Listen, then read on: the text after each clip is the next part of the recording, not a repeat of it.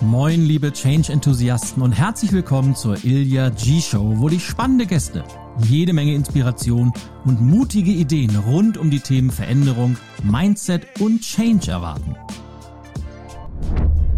Und ähm, es hat wahnsinnig viel dann geklärt in meinem Leben, warum ich so bin, wie ich bin, mhm. warum mein Werdegang ähm, ja eigentlich mehr wie so ein Abenteuerroman klingt als der, der klassische Werdegang, äh, den das typische Tiroler Dorfmädchen zu gehen hat, laut Gesellschaft. Und ähm, also ein Scanner oder vielbegabt wäre so ein anderer Begriff. Das heißt, dass man sich nicht auf ein bestimmtes Thema festlegen kann und möchte. Liebe Podcast-Community, ich freue mich riesig, dass ich heute Karina Frei bei mir im Interview begrüßen darf. Und wir schlagen thematisch wirklich einen riesengroßen Bogen. Wir unterhalten uns nämlich über das Thema Hochsensibilität, über ihre Arbeit mit mentalen Blockaden und kommen aber auch auf ihr neues Buch die Gründerbibel zu sprechen, wo sie versucht, das Thema Unternehmertum, Gründer, Gründen mit dem ganzheitlichen Ansatz zu kombinieren. Und es hat mir wirklich wahnsinnig viel Freude gemacht und ich hoffe sehr, dass es das bei dir auch tut und jetzt ganz, ganz viel Spaß mit dem Interview. Liebe Karina, herzlich willkommen in der Ilya G Show. Ich freue mich sehr, dass du heute mein Gast bist. Herzlich willkommen. Hallo Ilya, ich freue mich, dass du mich eingeladen hast. Es ist mir ein Fest, liebe Karina, und ich habe bei dir, wie bei so vielen anderen meiner Gäste, gleich am Anfang das Hauptproblem, denn ich würde dich gerne in einem Satz vorstellen, was mir aber wieder einmal sehr, sehr schwer fällt. Was sich aber tatsächlich, und das finde ich immer wieder so faszinierend, durch alle spannenden Biografien von tollen und erfolgreichen Menschen durchzieht, die lassen sich eben ganz, ganz schwer in Schubladen packen. Ich bin im Vorfeld dieses Interviews ein wenig habe ich, wie ich das gerne so mache, dich ein wenig online gestalkt und bin dann auf deiner Webseite gelandet. Und der, der erste Satz, der mir direkt ins Auge gestochen ist, das, da möchte ich wahrscheinlich gerne mal mit anfangen. Also ich könnte jetzt sagen, ja, du hast äh, Theaterpädagogik studiert und bist nach Köln zum Theaterstudium, Schauspielstudium gezogen und du bist auf Bühnen unterwegs, du machst Online-Coachings, du kommst bald, oder willst bald ein neues Buch äh, oder neues Buch veröffentlichen, da kommen wir noch drauf. Aber der Satz, der mir sofort in, in, ins Auge gesprungen ist, ist, du bist ein hochsensibler Scanner. Was mhm. verbirgt sich denn hinter diesem Satz? Hast du davon noch nichts gehört, was ein Scanner ist oder eine hochsensible Person? Doch, ich kenne sowohl hochsensible Personen, ich weiß natürlich auch, äh, was ein Scanner ist, weil ich habe ja seit vielen ja. Jahren ein papierloses Büro, aber dieser Begriff hochsensibler Scanner, weiß ich nicht, der hat, der hat was in mir, in mir ausgelöst und ich würde gerne mal wissen, was, was du darunter verstehst oder warum du dich selber so beschreibst. Ja.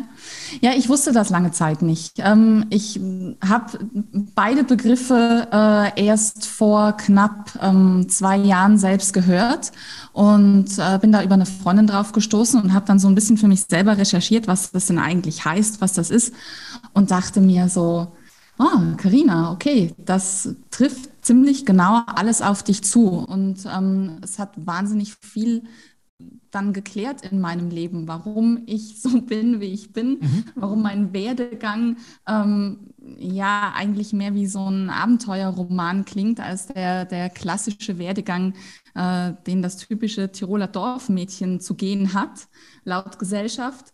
Und ähm, also ein Scanner oder vielbegabt wäre so ein anderer Begriff. Das heißt, dass man sich nicht auf ein bestimmtes Thema festlegen kann und möchte, äh, dass man, dass die Interessen sehr, sehr breit gefächert sind. Und das ist bei mir auch so. Ich hätte mich oder kann mich schlecht auf eine Sache festlegen. Ich habe vielfältige Interessen, also zum Beispiel eben Theater, Schauspiel. Ähm, ich beschäftige mich wahnsinnig gerne und viel mit alternativen Heilmethoden. Das ist, äh, klingt jetzt wie eine völlig andere Richtung. Ähm, und ich habe mich ganz, ganz viel mit Mindset und mit Mentalcoaching auseinandergesetzt. Und man könnte jetzt meinen, das sind alles völlig verschiedene Richtungen, die nicht wirklich was miteinander zu tun haben. Aber diese drei auf den ersten Blick unterschiedlichen Sparten vereinen sich in meiner Arbeit, die ich mache. Ähm, also ich beschäftige mich viel mit dem äh, Lösen mentaler Blockaden. Und da kann ich mit allen drei Themengebieten sehr gut arbeiten. Also das ist so das eine, es erklärt so diesen, diese Scanner-Mentalität ein bisschen. Und ähm, hochsensibel heißt, dass äh, also laut, laut ärztlicher Definition oder wissenschaftlicher Definition heißt es, dass äh, Reizüberleitungen im Gehirn und Verarbeitung ein bisschen anders funktionieren als bei anderen Menschen. Ähm, in Anführungsstrichen normale Menschen haben so eine Art Filter eingebaut. Und dieser Filter ist bei hochsensiblen Menschen nicht gegeben. Das heißt, ich kann äh, Schwingungen und, und, und Gefühle, Emotionen im Raum nehme ich anders wahr als Anführungsstrichen wieder normale Menschen. Das ist, kommt ungefiltert auf mich zu. Ähm, kann innerhalb von wenigen Minuten spüren, wie eine Person drauf ist, wie es der geht, kann an, an kleinen Nuancen in der Stimme erkennen, äh, ob das jetzt authentisch ist, was der Mensch sagt oder ob mir was vorgeschwindelt wird. Ja, mhm. jetzt als einfaches Beispiel. Das heißt, wenn ich das in meine Sprache übersetze, könnte man dann hochsensibel auch mit extremst empathisch übersetzen oder ist das was ganz, ganz anderes? Na, das kannst du schon auch so übersetzen. Also empathisch, ja, und äh, sehr emotional. Also ich fange zum Beispiel bei, bei Werbungen ganz oft an zu weinen. Mhm, bei Werbung? also kommt auf die Werbung an, das berührt ja. mich. Aber mit mir ins Kino zu gehen zum Beispiel ist, ist äh, immer eine Herausforderung, weil äh, mich die Emotionen mitreißen. Und ich kann da auch nichts dagegen machen. Ja, ich, ich, ich gehe da mit. Und ähm, das ist so, ja, Stimmungen und, und Emotionen sind sehr ausgeprägt bei mir. Was ja per se, weil du hast das gerade so besprochen, ist meine Herausforderung, das würde ich jetzt per se nicht als was Negatives beschreiben, sondern es ist ja eigentlich eine große Stärke von dir dann, oder? Ja, ja, das ist arbeitsbezogen ist das sicher eine große Stärke. Im Alltag ist es ehrlich gesagt nicht immer so witzig. Also wenn du, wenn du von kleinen Sachen emotional getriggert wirst, ständig äh, in einem sehr hohen Maß, kann das sehr anstrengend sein. Okay, verstehe. Und jetzt hast du gerade eben gesagt, du hast das erst vor zwei Jahren mit dem Begriff überhaupt entdeckt. Wie bist denn du oder wie hast du dich denn die ganzen Jahre davor gesehen oder wie hast du diese, diese Eigenschaft von dir und von deiner Persönlichkeit, wie hast du die denn vorher wahrgenommen? Und hast du dem oder, oder dieser Eigenschaft auch einen Namen gegeben? Naja, also du bekommst ja im Laufe deines Lebens gewisse Stempel aufgedrückt. Und bei mir hieß es halt immer, Karina ist schwierig. Karina ja, ist mhm. schwierig und kompliziert und zickig und launisch. So. Ähm, und äh, viel zu sensibel. So. Ich bin das zickige Sensibelchen. und, ja. Äh, ja, also ich habe das natürlich dann auch angenommen, ne, weil ich dachte, was stimmt denn mit mir nicht? Also warum reagiere ich denn da viel, viel emotionaler als, als der Rest irgendwie, weiß ich, in der Schule oder so ähm, oder, oder auch im Freundeskreis und ich habe es halt nicht verstanden.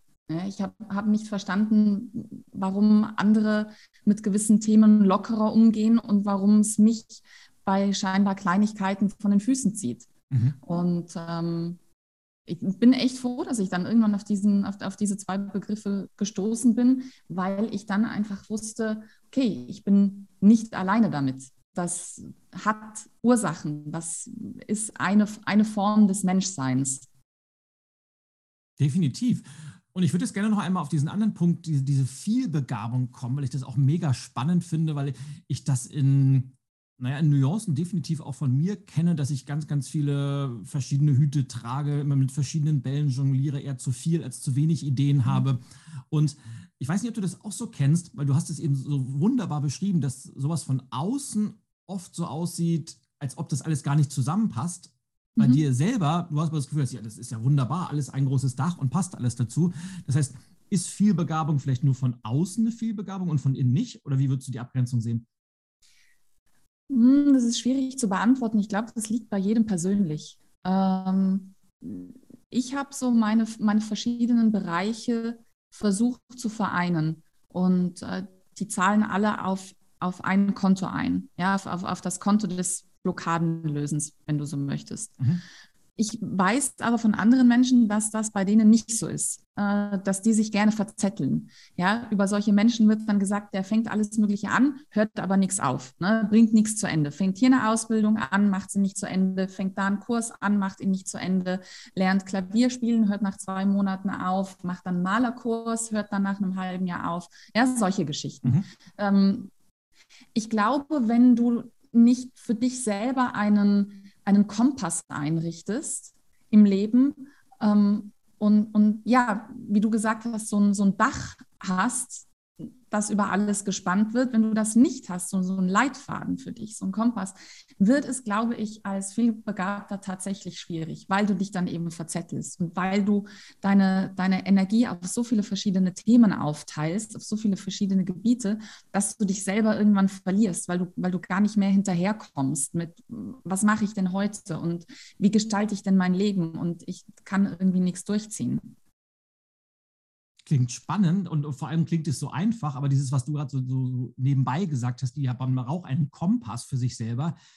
Wie genau installiert man sich selber denn so einen Kompass oder wo bekomme ich den denn her, wenn ich nicht so wirklich weiß, äh, wo, in welche Richtung es gehen soll für mich? Mhm. Ohne jetzt zu sehr in die Tiefe gehen zu wollen, natürlich.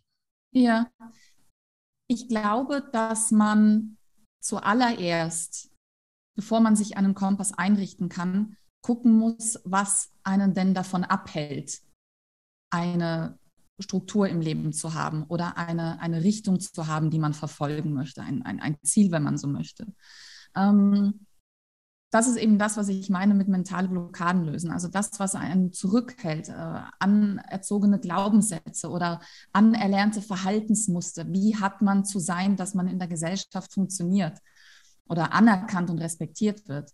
Ähm, Frauen haben da sicher noch ein größeres Problem mit als Männer. Und wenn du, wenn du dich selber verstehst, wenn du weißt, was du denkst, warum du, warum du so denkst, dann weißt du, warum du gewisse Verhaltensformen hast, warum du in speziellen Situationen so reagierst, wie du eben reagierst. Und wenn du das für dich geklärt hast und aufgelöst hast, dann kannst du relativ einfach tatsächlich einen Kompass für dich entwickeln. Das kommt dann quasi automatisch, denn du weißt, wer du bist, was du im Leben möchtest und wo du hin willst. Und dann ergibt sich der Weg von selber. Das heißt, wie so oft, es gibt keinen Knopf, den man drückt, es gibt keinen Fingerschnippen und dann ist er da, sondern es ist, man entwickelt sich da hinein, richtig? Ja. Ach, das wäre so schön, Ilja, wenn es einen Knopf geben würde, wo man einfach draufklickt und dann äh, läuft es einfach. Naja, das, erwarten, das, das, erwarten da. das nicht die meisten, wie ist es bei deinen Kunden oder bei deinen Kundinnen? Wollen die alle. Nicht, ja, wollen alle, ne? Ja, wollen die alle. Ich, ich finde es halt, ich, und ich sage ihnen, ich sage ihnen im Laufe des Coachings immer wieder, du wirst an einen Punkt kommen, wo du keinen Bock mehr hast, wo du sagst, Karina, ist alles scheiße, lass mich in Ruhe, das bringt alles nichts, ich habe keine Lust mehr, hör auf mit dem Zeug, ne? ich mache es jetzt alleine, ich, da, ich kann nicht mehr. Und an diesem Punkt, wenn du da angelangt bist, äh, ist das eigentlich so kurz vor Durchbruch.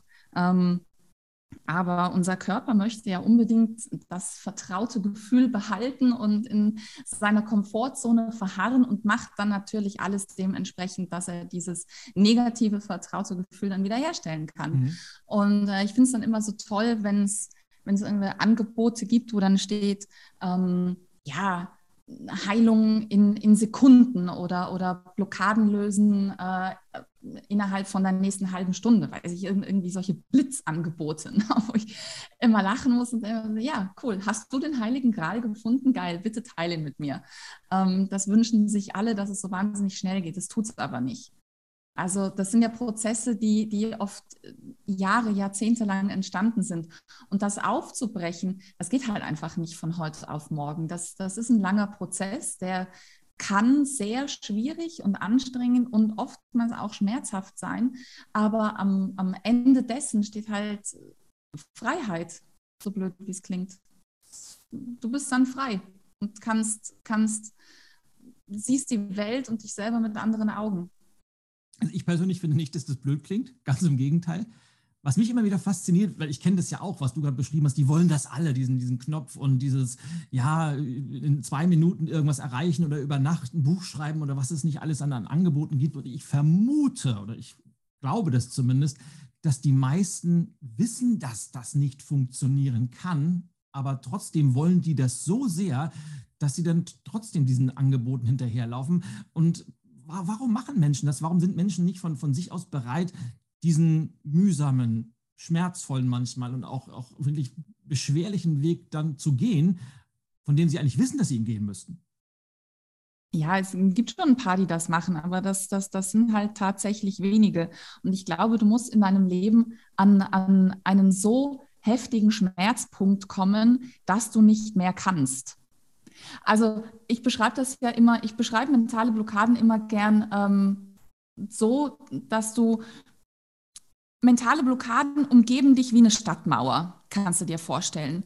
Und du hast gelernt, innerhalb dieser Stadtmauer dir dein Leben aufzubauen. Ja, funktioniert wunderbar. Das funktioniert eine Zeit lang echt gut. Da merkst du die Mauer einfach gar nicht. Du siehst die nicht, die beschäftigt dich gar nicht. Der Mensch ist aber so konzipiert, dass er wachsen möchte. Er möchte lernen, er möchte sich weiterentwickeln, er möchte, er möchte sich verwirklichen. Und irgendwann stößt du dann im Laufe dieses Prozesses zwangsläufig an diese Stadtmauer. Und dann fängt die an, dich zu erdrücken. Und dann ist Schluss mit Wachstum. Und an dieser Stelle wird es dann echt schwierig und schmerzhaft. Und ich glaube, du musst tatsächlich oder viele müssen bis an diesen Punkt kommen, an die absolute Schmerzgrenze, wo sie merken, ich kann nicht mehr. So geht es nicht weiter. Und dann ist der Schmerz so groß, dass ähm, die, die, die Anstrengung ähm, des, des Prozesses, diese, dieses Transformationsprozesses, dann gar nicht mehr so schlimm ist im Verhältnis. Natürlich wäre es wünschenswert, vorher anzufangen, bevor du an diesen Punkt kommst. Aber das ist halt für viele Menschen schwierig. Also ich finde das ein, ein so faszinierendes Thema und wir könnten uns wahrscheinlich Tage darüber unterhalten, warum Menschen, wie sie ticken, wie sie ticken und manche anders ticken. Ich möchte jetzt einfach mal einen Break machen, der wahrscheinlich unseren Zuhörenden gerade extremst vorkommt, dir möglicherweise überhaupt nicht. Denn wie bist du von diesen, wir haben jetzt ja ganz, ganz viel über mentale Blockaden gesprochen und äh, Hochsensibilität und dieses Thema Vielbegabung, was ja alles sehr, sehr, ich weiß nicht, ob man das als weiche Themen bezeichnen kann. Der, es wird mhm. ja auch von Soft Skills gesprochen, was ja eigentlich nicht ein toller, ich finde ja Human Skills irgendwie besser als Begriff. Aber wie bist denn du von diesen, nennen wir sie, ich label sie jetzt einfach mal von diesen weichen Themen zu diesem Push up your business gekommen? Also um das Thema Businessaufbau, was ja tendenziell eher mit Zahlen, Daten, Fakten zu tun hat, eher ein hartes Thema ist, eher greifbar ist. Wie passt das für dich zusammen und wie genau ist da deine Ausrichtung bei Push Your Business? Also Push Up Your Business. Ähm, push Up Your Business. Push, push Up Your Business. Nicht Push Up Your Boobs, sondern Push Up Your Business. Das hast du gesagt, nicht ich. ähm, ja, da könnte man meinen, das passt auf den ersten Blick nicht zusammen. So, jetzt weißt du es ja selber, äh, wir sind ja beide selbstständig, wir sind nicht angestellt und ähm, selbstständig sein ist mit sehr vielen mm, Hürden, Aufgaben, äh, Herausforderungen verbunden. Und ich habe in meinem Leben mehrmals gegründet, also habe mich mehrmals selbstständig gemacht in Deutschland und in Österreich und ähm, habe da zwei völlig unterschiedliche Erfahrungen gemacht. Also in Deutschland war es ganz witzig. Da zahlst du 25 Euro und kannst auf den Wisch eintragen lassen, ähm, was immer du möchtest. Ja, mhm. 20, 30 verschiedene Themengebiete aufschreiben und das war's dann. Und in Österreich läuft es ein bisschen anders, ja, teilweise ein bisschen schwieriger. Ähm, und da kriegst du einen riesigen Packen an Unterlagen dann mitgegeben. Also dicke Ordner mit allen möglichen Unterlagen und Infobroschüren, die sich keine Sau durchliest, weil es einfach so kompliziert ist und so trocken ist und das wandert dann in Müll. Es liegt ein halbes Jahr auf dem Schreibtisch und dann ich so, ich muss jetzt mal reingucken und dann denke ich ach, das stört mich weg damit, ab, in, mhm. ab, ab, ab ähm, zum Altpapier. Was Gründen und selbstständig sein aber tatsächlich heißt, wie viel, wie viel Mut du brauchst, wie viel Leidenschaft, äh, mit welchen Themen du dich beschäftigen musst. Also von Marketing, Selbstvermarktung, Krisenmanagement, Change-Prozesse, Mitarbeiter einstellen. Davon erzählt dir halt niemand was. Und ähm, ich habe dann wollte mir Bücher kaufen, die das Thema Selbstständigkeit von allen Seiten irgendwie beleuchten und habe halt nichts gefunden. Also du kriegst massig Bücher für Gründen und selbstständig und Startups und was weiß ich noch alles. Die sind aber vom äh, Themengebiet immer auf ein, zwei Themen reduziert. Aber ich wollte was ganzheitliches, wie du schon gesagt hast. Ich möchte nicht nur die Hard Skills, sondern ich möchte auch diese Soft Skills haben.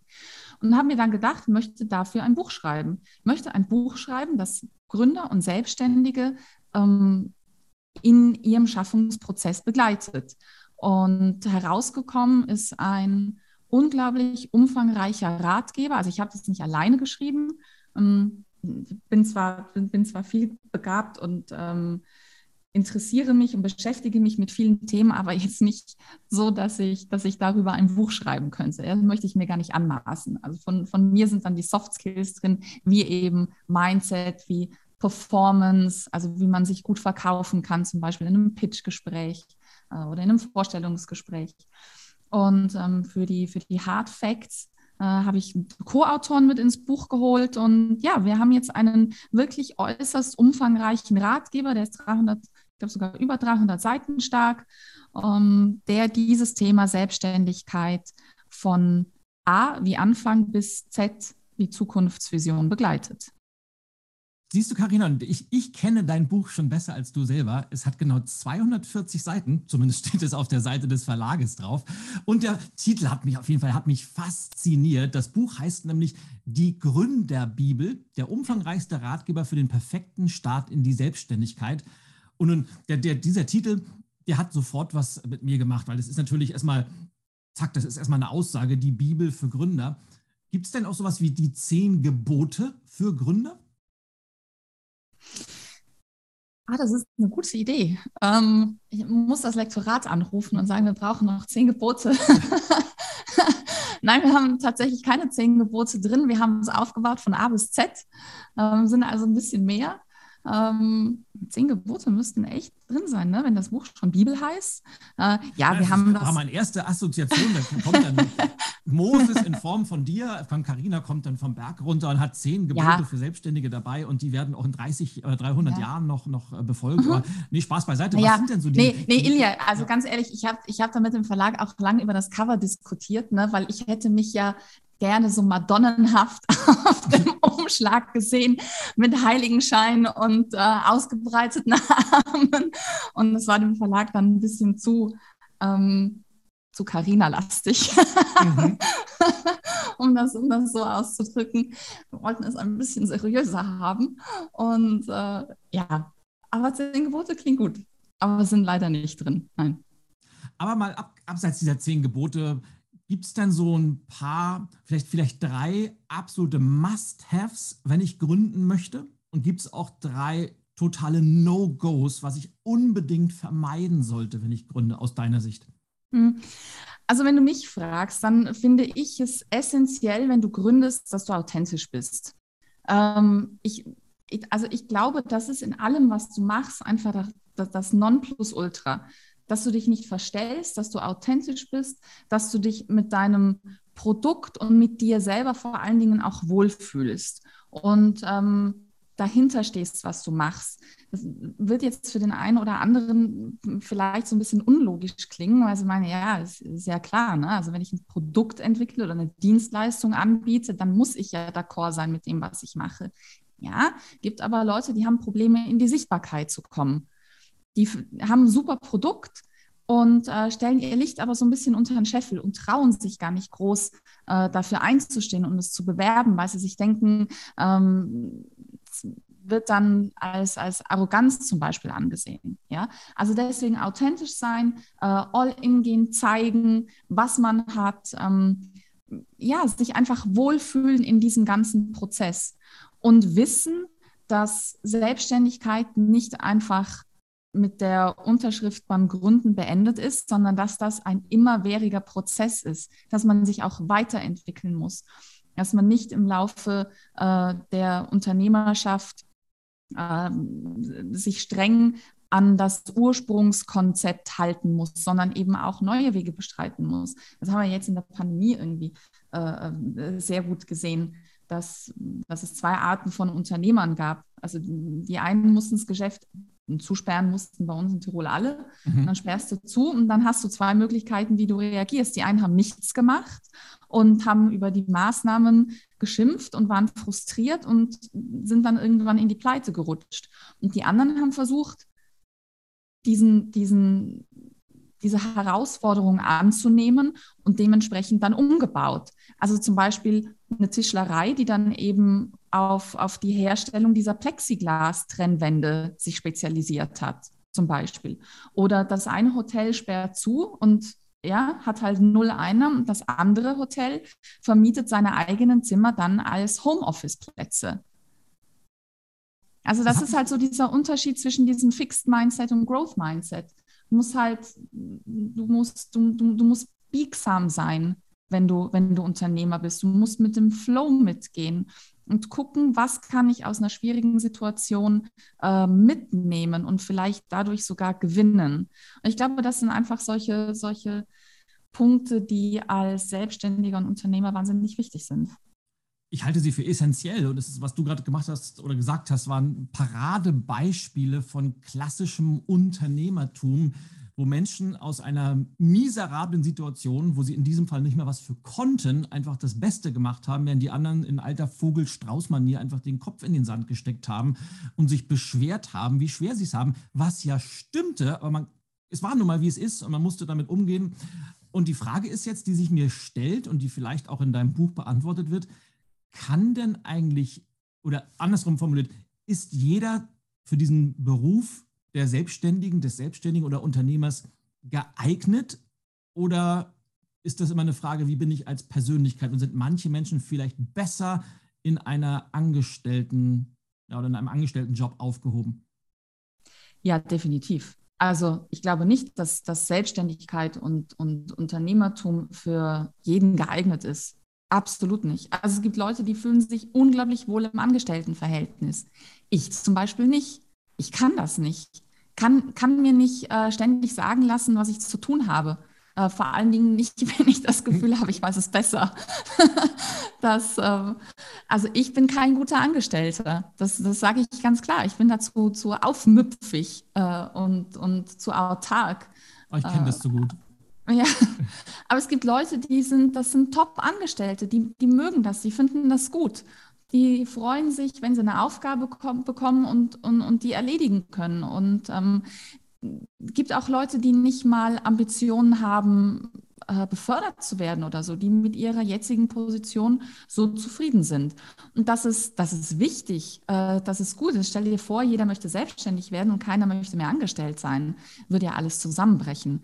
Also so unterschiedlich wie die Menschen sind, so unterschiedliche ähm, Arbeitsverhältnisse gibt es und das ist absolut gut so. Ich will das vielleicht mal anders formulieren weil meine Formulierung ist ein, ist ein bisschen in die falsche Richtung. Meine, was ich eigentlich mich immer wieder frage, ist, ist so dieser Beruf des Unternehmers, der Unternehmerin, ist das etwas, was angeboren ist, was Teil der Persönlichkeit ist? Oder kann ich das tatsächlich lernen, egal wo ich herkomme und egal wie meine Persönlichkeit jetzt aussieht? Ja, das ist eine gute Frage. Mm, ich glaube, da kann, kann man pauschal keine Antwort treffen. Äh, ich glaube, es hat Gründe, warum, das heißt, ich glaube, ich weiß es ja von mir selber, es hat Gründe, warum du dich nicht selbstständig machst, obwohl du es gerne tun würdest. Dann sind wir wieder bei den, bei den Blockaden angelangt. Was hält dich zurück, das zu verwirklichen, was du eigentlich tun möchtest? Und dann kannst du natürlich lernen, äh, dich so zu verändern und dich so weiterzuentwickeln, dass du weg aus diesem klassischen Angestelltenverhältnis kommst und, und deinen eigenen Weg gehst.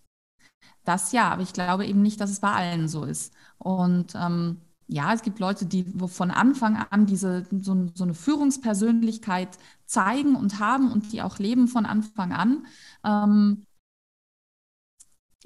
ja, das Leben ist halt einfach eine, eine, Entwicklung, es ist eine Reise und, und wenn mit äh, Anfang 20 für dich das Angestelltenverhältnis okay war und du, du damit glücklich bist und dann irgendwann im Laufe der Zeit dich weiterentwickelst und veränderst und dann merkst du, jetzt würde ich gerne selbstständig sein, dann funktioniert das natürlich auch. Also ich glaube nicht, dass man dann eine pauschale Aussage dazu treffen könnte, dass das angeboren wäre zum Beispiel.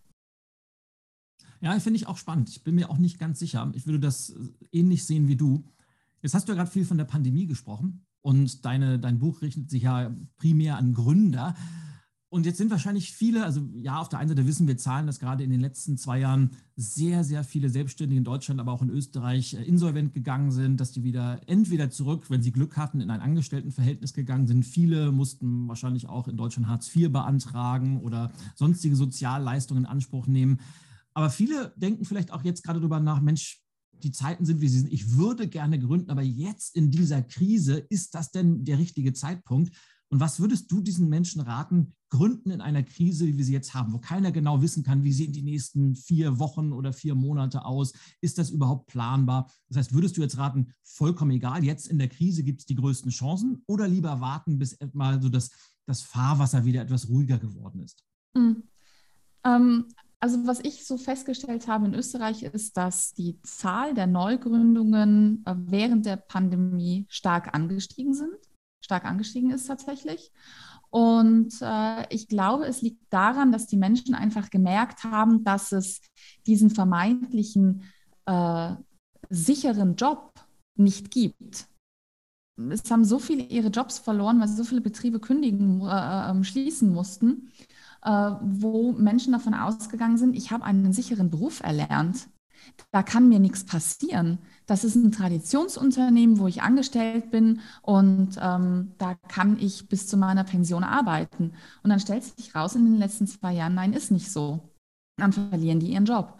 Und wenn du selbstständig bist, dann hast du natürlich mehr Risiko, aber du hast auch das, den, den Vorteil, ähm, dass du selber entscheiden kannst, wo du hingehen möchtest und wie du eben mit, mit Krisen und Herausforderungen umgehst. Und dadurch, dass einfach, also ich glaube, dass Neugründungen daher rühren, dass ähm, wenn die Leute zu Hause sitzen und sich mal wirklich mit sich selber beschäftigen, ja, waren ja viele gezwungen, zu mhm. Hause im Lockdown zu sitzen und sich mal mit sich selber mit den Wünschen und Zielen und, und, und dem Lebensmodell auseinanderzusetzen, was viele bis dato ja gar nicht gemacht haben. Und ich glaube, dass vielen dann bewusst wurde, äh, dass sie mehr vom Leben wollen oder was anderes vom Leben möchten und deshalb dann in die Gründung gegangen sind und, und den Wege in die Selbstständigkeit gewagt haben. Und ich finde, es gibt wie bei allen Dingen nicht den idealen Zeitpunkt, äh, um zu gründen oder sich selbstständig zu machen. Das ist wie mit, Kinderkriegen. Ne? Also wenn jemand sagt, ich warte auf den richtigen Zeitpunkt, das ist totaler Quatsch. Ne? Kriegst, wenn du dich danach fühlst und fertig. Und ich glaube, es ist mit der Selbstständigkeit auch so. Wenn du, wenn du den Drang verspürst, dich selbstständig zu machen mit einer, mit einer guten Idee, ähm, dann mach das und, und, und warte nicht zu lange. Lieber, lieber ausprobieren und scheitern, als es gar nicht gemacht zu haben. Ich finde nichts schlimmer, als wenn man sich irgendwann auf dem Sterbebett fragen muss, was wäre, wenn ich es doch gemacht hätte? Was wäre ich, wenn ich mich doch getraut hätte? Dieses, dieses Bereuen, etwas nicht gemacht zu haben, finde ich furchtbar. Das finde ich ganz schlimm. Ach, unbedingt. Und ich, ich vermute, ich bin dann noch wesentlich radikaler als du. Also einer meiner Leitsprüche, die mich durch mein ganzes Leben begleitet haben, ist tatsächlich, der beste Zeitpunkt ist immer jetzt. Weil es ist exakt so, wie du das beschrieben hast. Es wird immer Gründe geben, die dagegen sprechen. Es gibt immer Gründe, warum jetzt nicht der richtige Zeitpunkt sein könnte. Es wird auch immer etwas geben, was, was dir in die, in die Quere schießt. Deshalb lieber jetzt anfangen, auf dem Weg lernen, besser werden und sich reinentwickeln. Ja, das braucht manchmal etwas Mut, aber ich glaube, wenn man so ein bisschen auch dieses Unternehmer-Mindset hat, dann ist das einfach jetzt ausprobieren und einfach mal machen. Äh, ich glaube, dass da ist man immer ganz gut mit beraten. Ja, absolut. Die Gründerbibel, wer, letzte Abschlussfrage, bevor wir gleich mal zum, zu meinen beliebten Hot Seat-Fragen zum, zum Abschluss des Interviews kommen. Aber wann genau wird dein Buch erscheinen? Und die wichtigste Frage vielleicht, wer genau sollte sich dieses Buch überhaupt kaufen? Wer ist deine konkrete Zielgruppe dafür? Also das ähm, Erscheinungsdatum ist für April diesen Jahresfest gesetzt, mhm. also eh bald mal. Oh, die Spannung steigt. Ja, das ist mein erstes Buch. ich bin wahnsinnig aufgeregt. Hast du schon, hast du schon ein Exemplar äh, physisch in den Händen? Gehabt? Nein, hm? nein, nein. Ich habe ich hab gestern äh, die fertige Satzversion des, des Verlags zugeschickt bekommen. Es ist jetzt, unglaublich ich spannend. Ich möchte, ich möchte jetzt äh, keine self-fulfilling prophecy in deinen Kopf einpflanzen, aber aus meiner Sicht gibt es nichts Tolleres. Also es gibt schon noch Tolles. Ein wahnsinnig tolles Gefühl, wenn man zum ersten Mal so ein Buch physisch in den Händen hält, weil man dann feststellt tatsächlich, wow, eine Idee, die ich mal vor Monaten oder vielleicht sogar Jahren in meinem Zwei Jahre Kopf habe, ja. ja, ist, ist jetzt in diesem Buch gemündet und ich, ich wenn ich, ich habe ja mittlerweile ein paar mehr Bücher veröffentlicht, ich kriege mm. immer noch Gänsehaut, wenn, das, wenn dieser Moment äh, bei mir eintritt und ich freue dich jetzt schon drauf. Es ist so unfassbar cool. Ah. Ja, ich bin voll aufgeregt. Bin voll ja. aufgeregt. So, ah. wie oft habe ich dich, äh, weil ja. Ich, ich, ja, ich bin vielleicht nicht viel begabt, aber ich äh, neige dazu, dass ich abschweife mit meinen Gedanken. Ich hatte dich jetzt unterbrochen, weil mein Gedanke mich abgeholt hat. Aber wer, wer sollte das Buch äh, lesen? Genau. Für wen ist es gedacht? Also, dieses Buch ist für alle, die vorhaben, sich selbstständig zu machen oder schon selbstständig sind tatsächlich. Ähm, ich möchte, dass dieses Buch nicht in einer Wurst durchgelesen wird, sondern dass es äh, auf dem Schreibtisch steht und immer, wenn man das Gefühl hat, ich brauche Hilfe bei einem Thema, äh, ich komme gerade nicht weiter, sei es jetzt Mindset, sei es Performance, sei es Digitalisierung, ähm, sei es, wie muss eine vernünftige Homepage aussehen, ich komme mit den Finanzen irgendwie nicht weiter, dass man sich dann das Buch nimmt und das jeweilige Kapitel ähm, durchliest. Die Kapitel sind in sich geschlossen, also das heißt, es ist kein, kein äh, durchgängiges geschriebenes Buch, sondern jedes Kapitel steht für sich selber. Und äh, deswegen ist es tatsächlich für alle empfehlenswert, die äh, vorhaben, sich selbstständig zu machen oder diesen Schritt schon gewagt haben.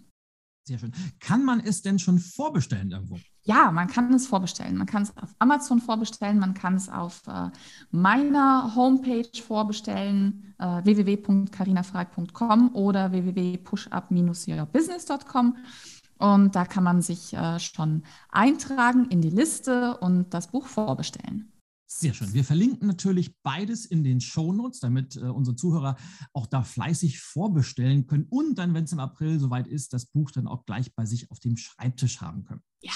Ja, so liebe Karina, jetzt kommen wir zu äh, einer meiner Lieblingskategorien, aber wie ich weiß auch einer der Lieblingskategorien aller Hörer, nämlich die berühmten Hot Seat Fragen zum Abschluss. Das sind äh, elf kurze, knackige Fragen mit der Bitte um eine ebenso kurze und knackige und vor allem spontane Antwort. Ilja, kurz, knackig, spontan, oje, oje. Ja, das siehst du, das, da geht's schon oh, los. Das ja. Ah. Aber du wirst sehen, es ist äh, gar nicht so schwer. Ich fange mal direkt mit der ersten Frage an, nämlich, was sind denn deine wichtigsten Werte im Leben?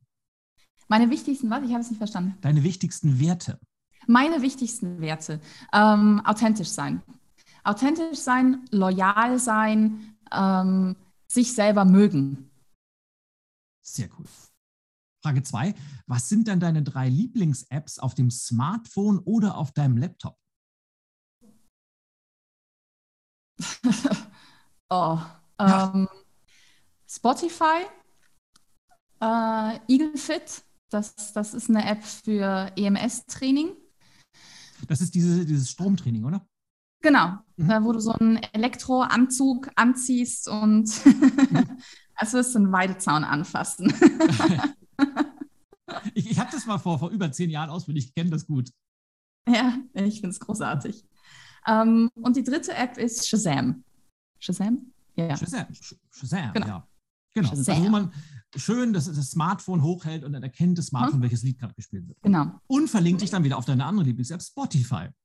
Ja, ganz, ja. es ist so eine geile Kombination. Ich liebe es. Ich bin ja, ich so musikfanatisch und, und wenn ich irgendwo Musik höre, zum Beispiel auch beim, beim, beim äh, Serien gucken oder so, dann kannst du einfach äh, Shazam anmachen und dann sagt dir das Ding, was das gerade ist. Ich finde es großartig. Ja. Die dritte Frage ist gar keine Frage, sondern ist der Anfang eines Satzes, den ich dich mal bitte jetzt äh, zu vollenden, nämlich damit habe ich mein erstes Geld verdient. Äh, was war denn mein erster Job? Ah, ich habe in einem Restaurant Eis verkauft. Weißt du noch, wann es war, was du verdient hast pro Stunde? Ja, pf, keine Ahnung, was ich da verdient habe pro Stunde. Kann ich dir nicht sagen. Wie alt war ich da? 15. Sehr cool. 1996. Das wollte ich gar nicht so, so, detailliert wissen. Da war ich ja schon, da hatte ich ja schon längst Abitur, da war ich, habe ich schon, schon studiert. Das ist lange her. Ach, ach, jetzt muss ich mich erstmal wieder selbst aus meinem moralischen Tief raus befördern. Die, das nächste ist wieder ähm, mit den folgenden drei Menschen, entweder lebend oder verstorben, würde ich sehr gerne in einer Talkshow diskutieren. Vielleicht über das Thema Hochsensibilität.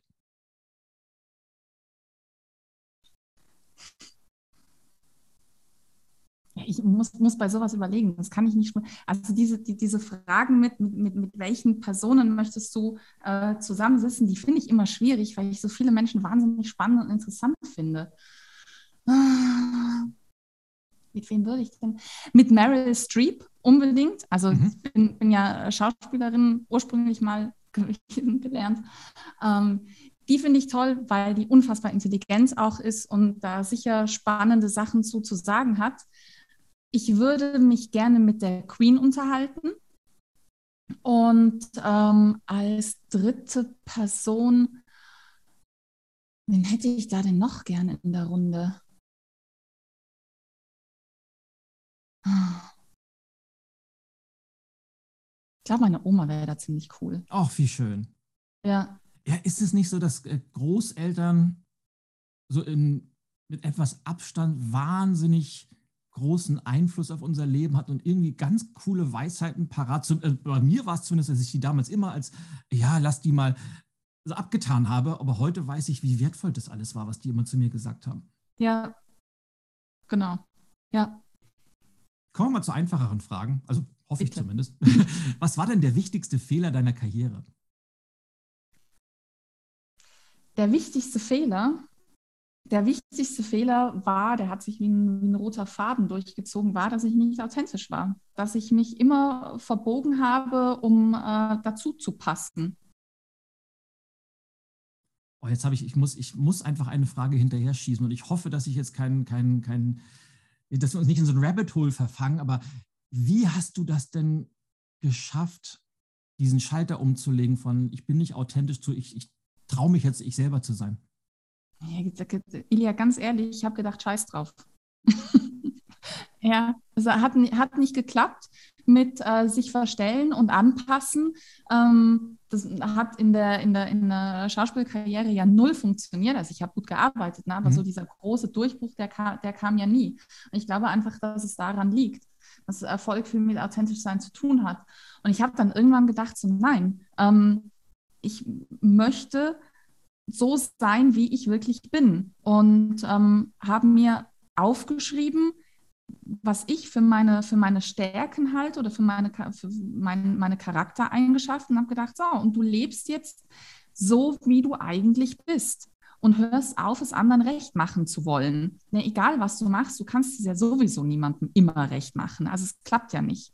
Und ähm, der Einzige, der dann am Endeffekt, im Endeffekt unglücklich war, bin ja, bin ja dann nur ich selbst. Und dann habe ich gedacht, nein, mache mach ich jetzt nicht mehr. Und wenn es jemandem nicht passt, wie ich bin, dann ja, soll er es lassen. Ist völlig, völlig in Ordnung für mich. Oh, scheiß drauf. Ich, äh, ich feiere das gerade sehr und äh, ich hoffe, dass sich das viele, dass sich da viele eine Scheibe von abschneiden. Kommen wir zu was ganz Banalem, nämlich was war denn dein bester Kauf der letzten zwölf Monate? Und das kann was Kleines sein, es kann aber auch was Großes sein. Der allerbeste, ja, das, also das kann ich dir ganz klar beantworten. Der beste Kauf, den ich in den letzten zwei Jahren gemacht habe, war ein Seminar, ein viertägiges. Das hat ganz, ganz viel mit mir gemacht und verändert und ähm, ich habe großartige Leute kennengelernt und, und habe dadurch so viel, so viel mehr bekommen als das, was eigentlich angeboten wurde oder was eigentlich der, Inhalt gewesen wäre, ähm, dass, dass sich das hundertfach wieder bezahlt gemacht hat. Und da du uns jetzt das so schön angetriggert hast, magst du verraten, welches Seminar das war? Echt, soll ich sagen? Dann ja, natürlich. es war das Goldprogramm von Hermann Scherer. siehst du. So, jetzt kommen wir wieder zu einer umgekehrten. Was war denn die schwerste Entscheidung deiner Karriere? Die schwerste Entscheidung meiner mhm. Karriere war, dass ich von äh, Köln wieder zurück nach Tirol gezogen bin.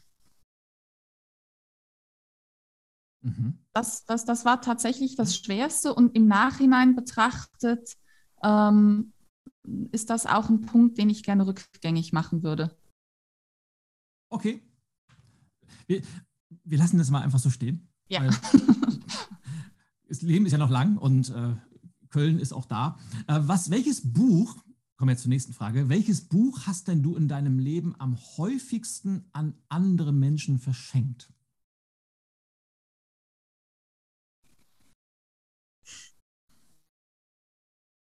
Hm. Also worauf ich hinaus will, gibt es so etwas wie ein Lieblingsbuch von dir? Ja, ich lese wahnsinnig gerne. Ich hab, oh Gott, Elia, ich habe so viele, ich habe so viele Bücher hier rumstehen. Das ist ganz, ganz schlimm. Ähm, Geist über Materie fand ich ziemlich spannend. Das, das fand ich ziemlich gut. Äh, Wer hat das geschrieben? Ich, äh, oder fragst du mich jetzt was? Dawson Church, glaube ich, hat das geschrieben. Mhm. Müs müsste ich nachgucken. Das ist ein dicker Wälzer, es ist sehr klein geschrieben, ähm, aber höchst interessant, höchst spannend. Das und Bücher, Bücher, die ich immer verschenke, sind halt ja, das, das, das ist halt Belletristik. Ne? Ich bin ein wahnsinnig großer Stephen King-Fan und äh, verschenke dann immer die, die gruseligen Bücher. Ja. Ich glaube persönlich auch, dass man auch aus, aus Romanen, Thrillern, Biografien und sonstigen überhaupt nicht Businessbüchern ganz, ganz häufig mehr über das Business lernt als von den klassischen Business-Ratgebern. Aber das vielleicht nur am Rande. Ähm, ja.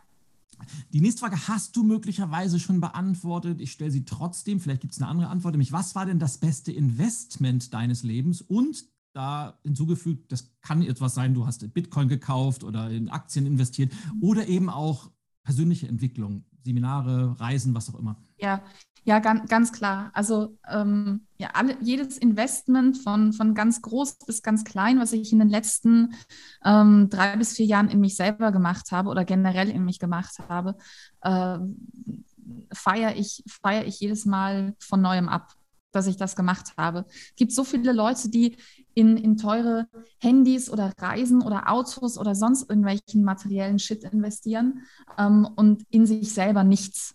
Und äh, ich hatte jahrelang ein Handy mit einem kaputten Display. Ich fahre ein uraltes, äh, kleines Auto, ein Skoda Fabia, ähm, was immer ganz geil ist, wenn ich zu irgendwelchen Veranstaltungen fahre und in der Tiefgarage dann zwischen riesen Protzautos ein kleines, dreckiges Auto parke. äh, in, also Investment, das man in sich selber macht, finde ich immer am besten. Ausrufezeichen, müssen wir nichts mehr zu sagen, stimmt voll kommen. Vorletzte Frage, wenn du dich mal zurück erinnerst an die Karina in Tirol, was war dann, oder anders, von diesem Beruf habe ich als Kind immer geträumt? Schauspielerin. Super cool. Und, immer. Ja, und wahr geworden. Ja. Was es Besseres? Und, und wahr geworden. Und wahr geworden, ja. Und Den jetzt Weg bin dahin ich verloren, aber äh, doch wiedergefunden. Ja, das nennt sich Leben, das gehört, glaube ich, dazu. Ja. So, jetzt bin ich gespannt, nämlich äh, letzte Frage. Wie lautet denn dein Erfolgsgeheimnis in einem Satz? Werde zu der Frau, die du als Mädchen gebraucht hättest. Ach, wie cool. Und äh, alle Männer, die jetzt zuhören, stellen sich einfach vor, werde zu dem Mann, den du als Junge gern gebraucht hättest, weil das ist nämlich universal. Mhm.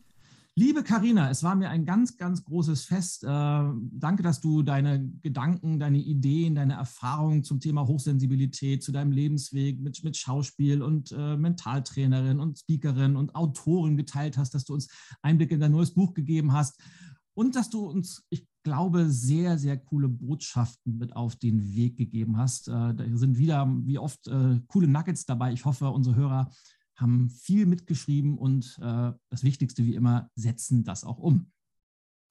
Danke, Ilja. Hat sehr, sehr großen Spaß gemacht mit dir. Vielen, vielen Dank, liebe Karina und liebe Hörer. Wir sehen und oder hören uns beim nächsten Mal wieder und bis dahin sage ich ciao, ciao und bis zum nächsten Mal. Das war die aktuelle Episode der Ilja G Show. Und wenn es dir gefallen hat, dann hinterlass gerne eine Rezension auf Apple Podcasts oder Spotify und schalte auch beim nächsten Mal wieder ein für spannende Gäste, jede Menge Inspiration und mutige Ideen rund um die Themen Veränderung, Mindset und Change.